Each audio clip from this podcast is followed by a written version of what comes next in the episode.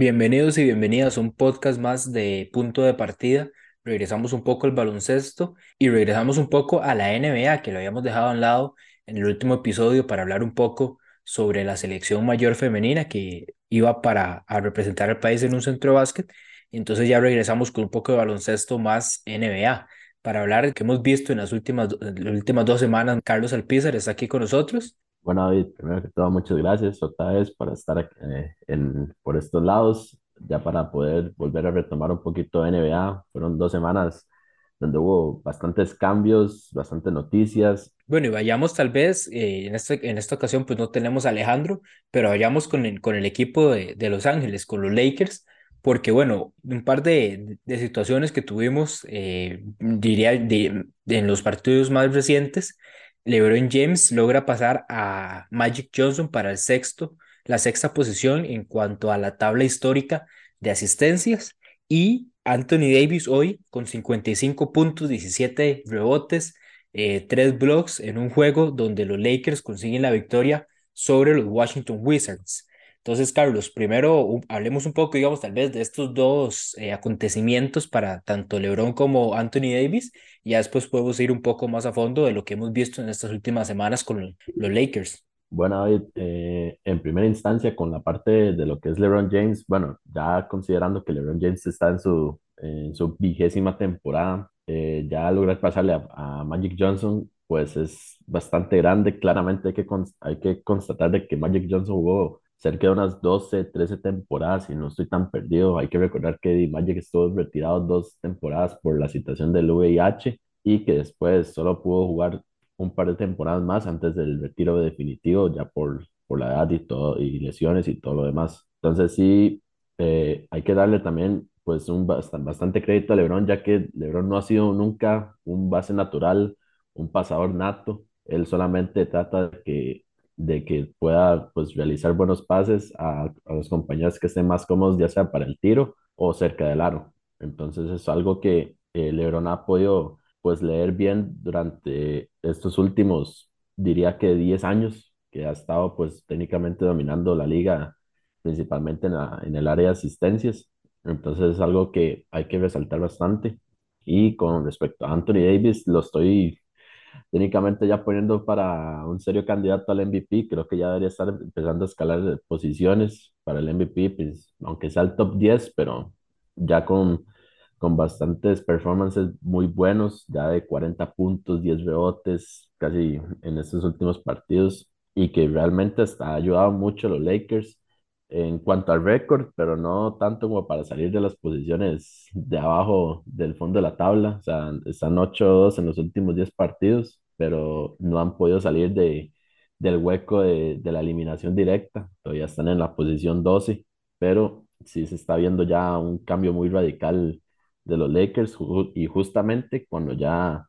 eh, estaba LeBron en, en, el, en, el, en el punto de, del regreso de la lesión. Y es que, bueno, por lo menos en este caso con los Lakers, ahí que mencionabas, eh, obviamente LeBron regresando un, un, un, poco de la lesión, ahí AD logró como mantener un poco a flote el equipo, pero obviamente ya con LeBron de regreso, el equipo eh, en sí también ha tenido este, un, un, mayor impulso para una, esta seguidilla ¿verdad? de victorias que mencionas, que los últimos 10 son 8, 8 victorias. Y es que es importante por lo menos que en estos momentos empiecen ¿verdad? a agarrar ese ritmo ganador. Los Lakers empezaron la temporada, en sus primeros dos encuentros solo lograron dos victorias y en realidad le han dado vuelta completamente, donde más bien, como mencionamos, eh, son ocho victorias con dos derrotas en los últimos diez. Entonces ya ahí empezamos a ver una tendencia para ese equipo de los Lakers que ojalá la puedan mantener. Y dando un poco, eh, digamos, de datos, de información, pues en estos 10 juegos, por lo menos el caso de Anthony Davis, solo hubo uno que no pudo jugar por por descanso, supongo yo, o por una lesión ahí en su momento.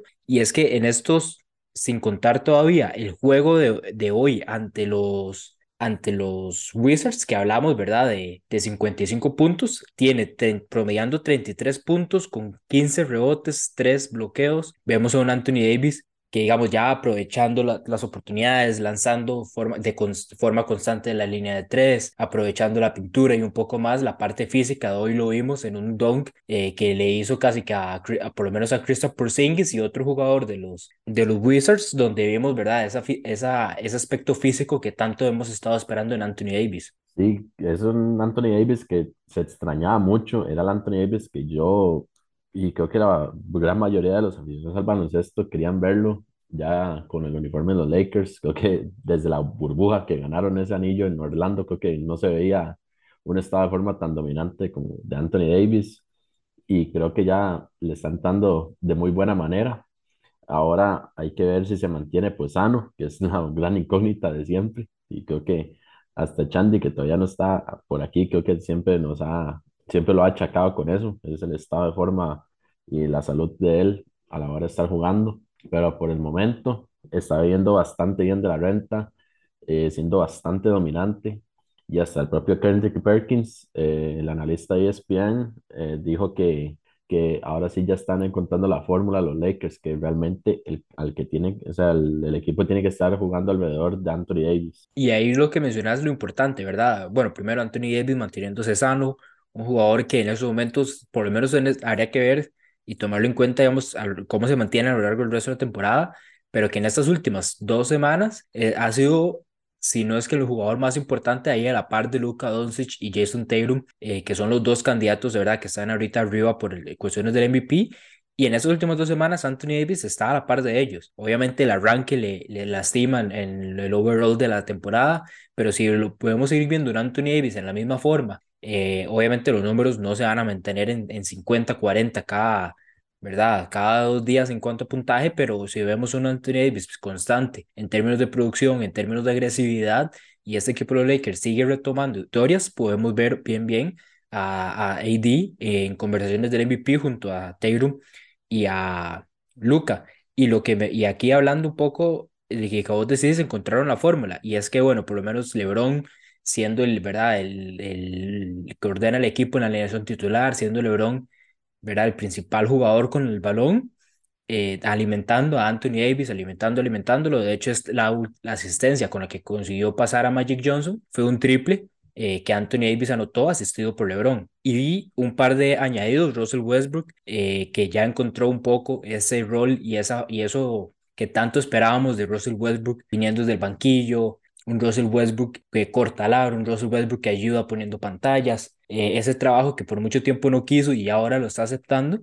un Lonnie Walker que ahí sigue eh, siendo de muy buena ayuda para este equipo de los Lakers, y los añadidos de Thomas Bryant y Dennis Schroeder, que en esos han, que se, se unieron al equipo por temas de lesiones que no estuvieron en el ranking y le han dado, ¿verdad?, una nueva cara tanto a los Lakers como a esa segunda unidad en la que están en estos momentos. Creo que el principal factor de estos Lakers para que tengan pues un buen éxito es Westbrook, que ha estado, inclusive encadenó tres partidos seguidos sin turnover hasta antes de este, del partido de los Wizards, y se ve que ya se está acoplando ya realmente al, al rol que le están asignando. Es un buen sexto hombre que trate de controlar bastante bien la segunda unidad del equipo, que trate de alimentar a, a cuanto jugador sea posible y de, y de manera eficaz. Y se está notando de muy buena manera. Y entonces creo que ya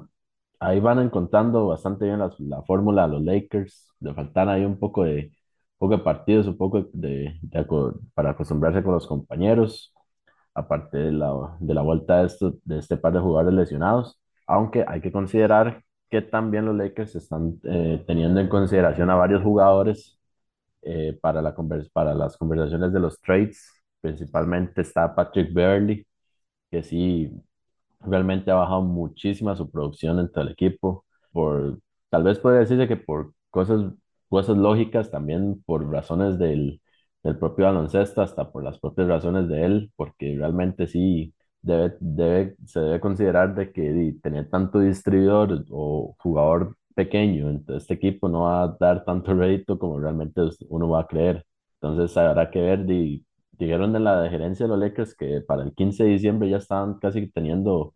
pues preparado el trade ah, junto con otros dos jugadores ah, que están añadiendo con Burley, a ver qué, cómo se mueven en este equipo para inclusive mejorarlo aún más, si es que, se, si es que será posible. Y quedémonos todavía en California, porque hablemos un poco de los Sacramento Kings. Hoy con una victoria 110 a 101 ante los Bulls. Y Carlos, ¿qué es lo que tenemos ahora cada vez que este equipo Sacramento gana? Están haciendo el Light the Beam, que es una de las torres que se encuentra en la propia ciudad de Sacramento. Entonces se ha vuelto un poco más de tendencia que cada vez que gana este equipo eh, van a encender el, el The Beam. En, hasta inclusive, hasta llaman al equipo The Beam Team. Entonces hay que considerarlo eso. De hecho, Sacramento ha entrado en muy buena racha. En los últimos 18 partidos ha ganado 13. Entonces es algo que que les ayuda mucho a, estar en las posiciones bastante, eh, de bastante arriba del, del salvaje oeste, porque realmente sí,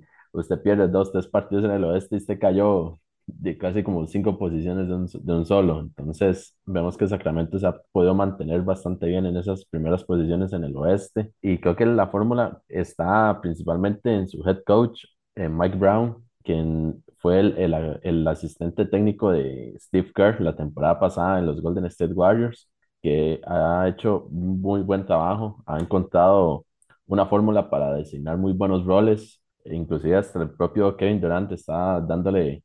muy, buena, muy buenas referencias sobre Kevin Herter, de que Kevin Herter estaba jugando a un nivel de shooting, de, de shooting tipo Clay Thompson, Steph Curry, entonces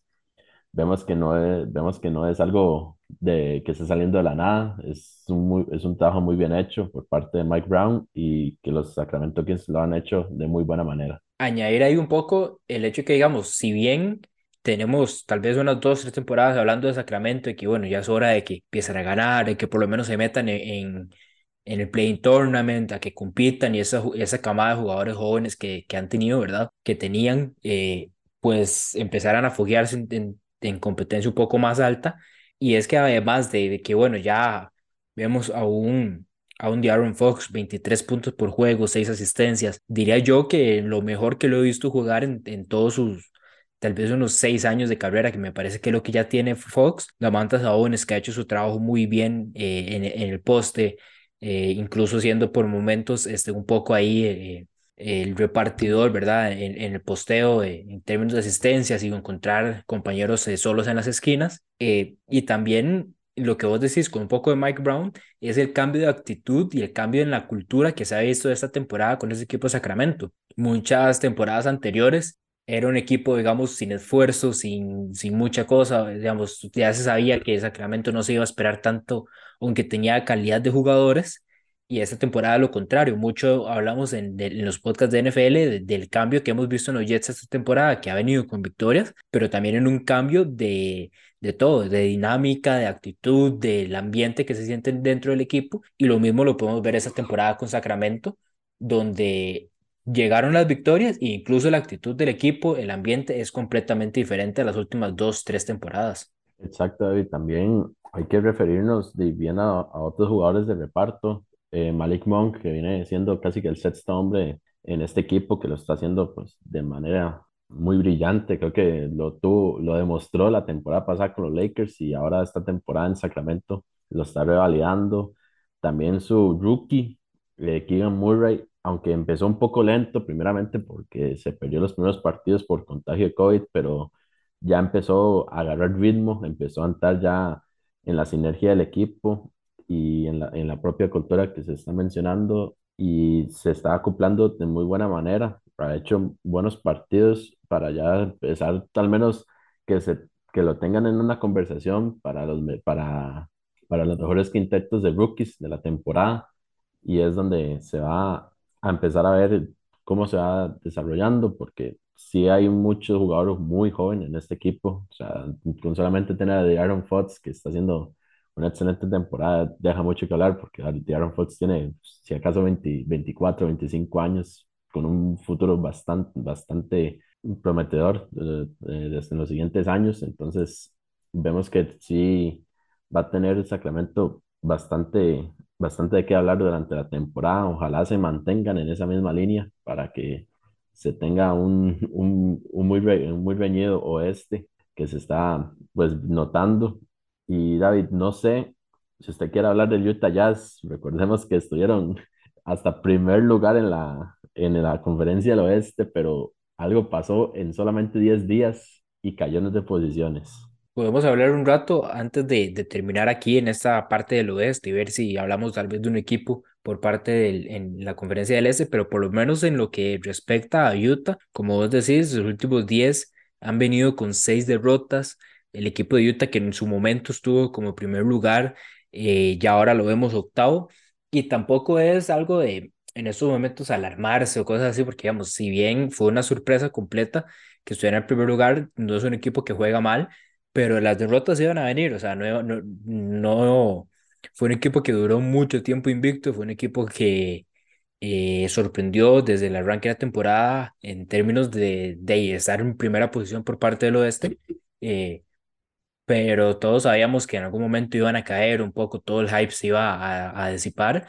y ya vamos a ver un Utah, porque al final es una temporada de 82 juegos, es mucho eh, la temporada y mucho tiempo, entonces mantenerse ahí arriba de inicio a fin es muy complicado y a Utah ya le pasó un poco la factura, la, eh, la longitud y un poco la falta de constancia que es de esperar de un equipo como este. Sí, había que, había que tener en consideración de lesiones, las rotaciones, ah, también eh, viajes, duelos, los duelos ya de la otra conferencia. Entonces, creo que ya se está como asentando el Utah Jazz que, que tal vez muchos podrían estar esperando de momento, pero sí, yo creo que van a mantenerse como en esta línea. No creo que vayan a a ni a bajar tanto ni a subir tanto. Si suben tanto es por tener otra muy buena racha, pero no creo que vayan a poder obtener otra muy buena racha de este nivel como fue el puro, el puro inicio de la temporada. Entonces, solamente hay que mantenerse eh, eh, presentes, a ver qué sucede con, con Utah Jazz. Es un equipo que está haciendo muy bien las cosas, están haciendo creer realmente de que puede que usted no tenga nadie, pero en equipo se juega de lo mejor, de lo mejor posible y teniendo, yo creo que hay dos figuras que se destacan entre, entre todos los, entre todos, que son Jordan Clarkson y Lauri Markkanen, que hasta los denominaron como los, como los John Stockton, Karl Malone modernos en el, al día de hoy. Entonces, creo que son como el, el mayor reflejo hoy por hoy de, de esta franquicia de Utah.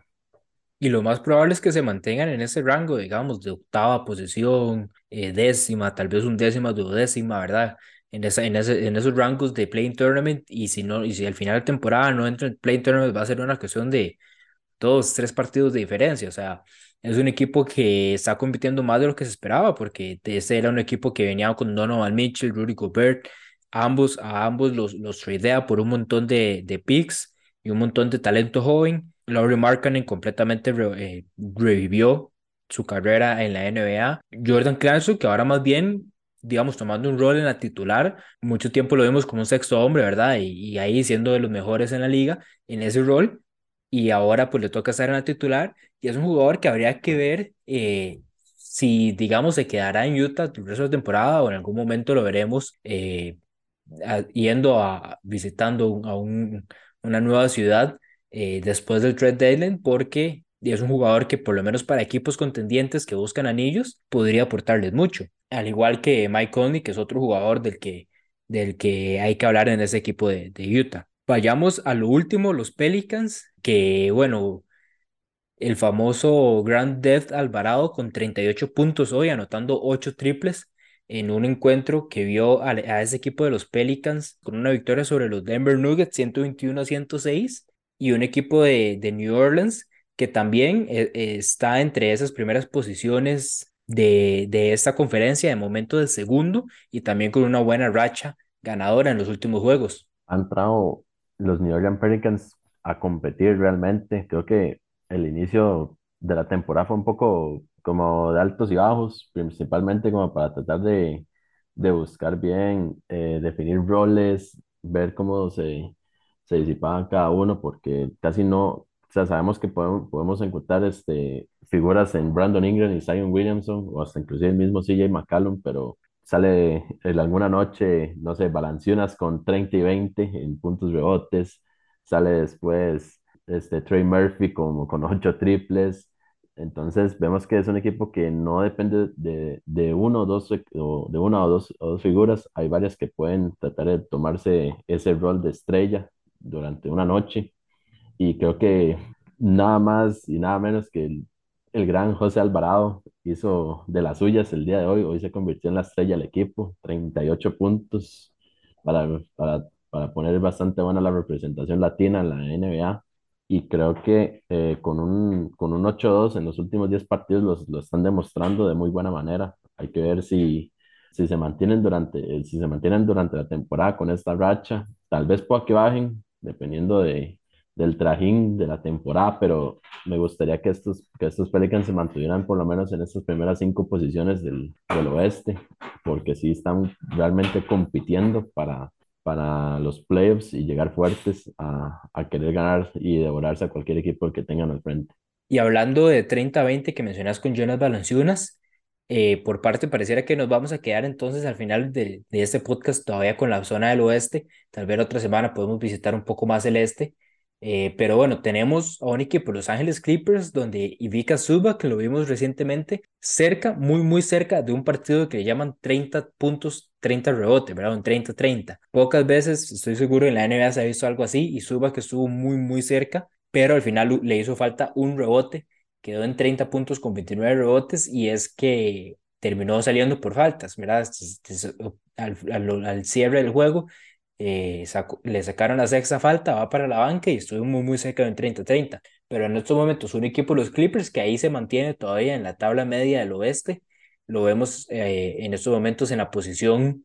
número 7 con 13 victorias, 11, rebot 11 derrotas, 5 y 5 en los últimos 10. Pero en los últimos 6 juegos eh, no hemos tenido ni a Paul George ni a Kawhi Leonard que han estado ahí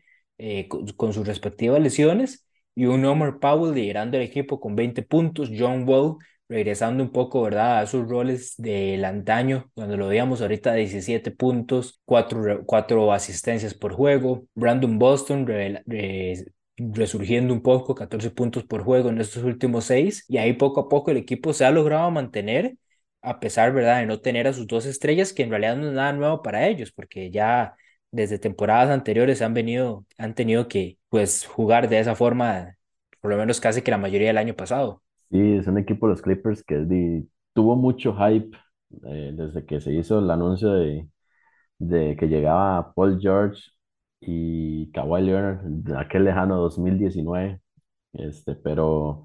realmente sí, eh, por la profundidad de planilla que ha tenido eh, los Clippers han sabido manejarse durante toda la temporada, en estas últimas tres temporadas. Entonces, de, realmente es donde uno ve la calidad de equipo que tienen. O sea, es bastante buena y creo que eh, han ayudado mucho de todos los jugadores, todos los jugadores de rol. Norman Powell, Luke Kennard, Marcus Morris, también Robert Covington, John Wall en, en modo John Wall Wizards 2010 casi. Entonces, realmente creo que no, no han tenido problemas. Hay que, obviamente, teniendo ya a Paul George y a Kawhi en cancha ya es un plus sumamente grande. Son dos jugadores que, que al tener ya el balón en sus manos pueden hacer lo que quieran, hacer el drible y conseguir una canasta ellos solos o poder penetrar y, y pasar la parte de la defensa, que es algo que predomina mucho en los Clippers es un equipo que defiende muy bien entre todos. Entonces, hay que, hay que ver cómo, hay que ver cómo se desarrollan los Clippers y vamos a ver cuándo vuelven eh, Paul George y Kawhi, porque realmente no tenían como fechas definidas. Supuestamente podía, decidieron que podía volver, o sea, que querían volver, querían volver este domingo que también querían volver como, las, como a mitad de la siguiente semana, entonces todavía sigue siendo incógnita, no vamos a ver cuántos partidos van a, van a seguir perdiendo, este, Paul George y Kawhi juntos, pero solamente quedan ellos cuando van a volver y obviamente di, que los, los demás equipos di, no se alarmen cuando ya empiecen a agarrar ritmo, es lo único. Y bueno, Carlos, para cerrar, hablemos un poco de de lo que vendría a ser tal vez jugadores de la semana, retomando un poco el, esa sección que de vez en cuando utilizamos para cerrar los podcasts. ¿Quién, ¿Cuál estuviéramos tu primer jugador de la semana? A ver cuál, cuál, cuál escoges y cuál merece agarras para escoger yo el, el que quede. creo que me voy a quedar con Anthony Davis, realmente. Sí, ha demostrado eh, tener calibre eh, de MVP. Mm, es- nos está poniendo, pues técnicamente lo que ha hecho, eh, en lo que está, bueno, lo- más bien en lo que estaba haciendo en los Pelicans y, cuando, y, por la, y es la razón por la cual llegó a los Lakers y creo que ya ahora sí están decidiendo que el equipo tiene que rodearse sobre él y lo está pues demostrando con números bastante grandes para MVP. Yo por otro lado, entonces me queda con, me quedo en el este y bueno, es una semana complicada en la sección del, del este, no, no hay un jugador, en realidad hay varias opciones, pero bueno, no hay ninguna opción contundente como tal. Jason Tatum recientemente contra el Heat, me parece fue una actuación de 49 puntos, pero al día siguiente lo logran limitar a, a, 10 a 14 puntos para Miami llevarse la victoria. Eh, Giannis, Jalen han tenido, digamos, sus soft, off, on and off nights, eh, algunas que se pierden por lesiones, cosas así, pero de momento me inclinaría tal vez entonces por un Kevin Durant que en estos momentos con, con el equipo de Brooklyn son dos victorias con la derrota llegando pues día, el día de hoy, domingo, ante los Boston Celtics, pero eh, igual Durant sigue con, con buenas actuaciones, sigue este, proponiendo y llevando este equipo, ¿verdad? eh, de Brooklyn, eh, que poco a poco ha ido recuperándose eh, ya con, con Kyrie Irving y con demás figuras, eh, llevándolo para que regrese ¿verdad? a, a estas posiciones altas en, la, en, en, en esta conferencia del Este. Entonces, de momento yo se lo doy a Durant y serían Anthony Davis y Kevin Durant. Vamos a ver si la, el día de mañana la NBA nos da la razón en alguna de estas dos selecciones. Y con esto cerramos entonces el podcast de esta semana de NBA, retomando un poco el baloncesto estadounidense Carlos El Piezar nos acompañó. Recuerden seguirnos en nuestras redes sociales, Instagram, Facebook, TikTok como punto de partida y en nuestras plataformas de podcast para que no se estén perdiendo de todo el contenido que hemos estado subiendo.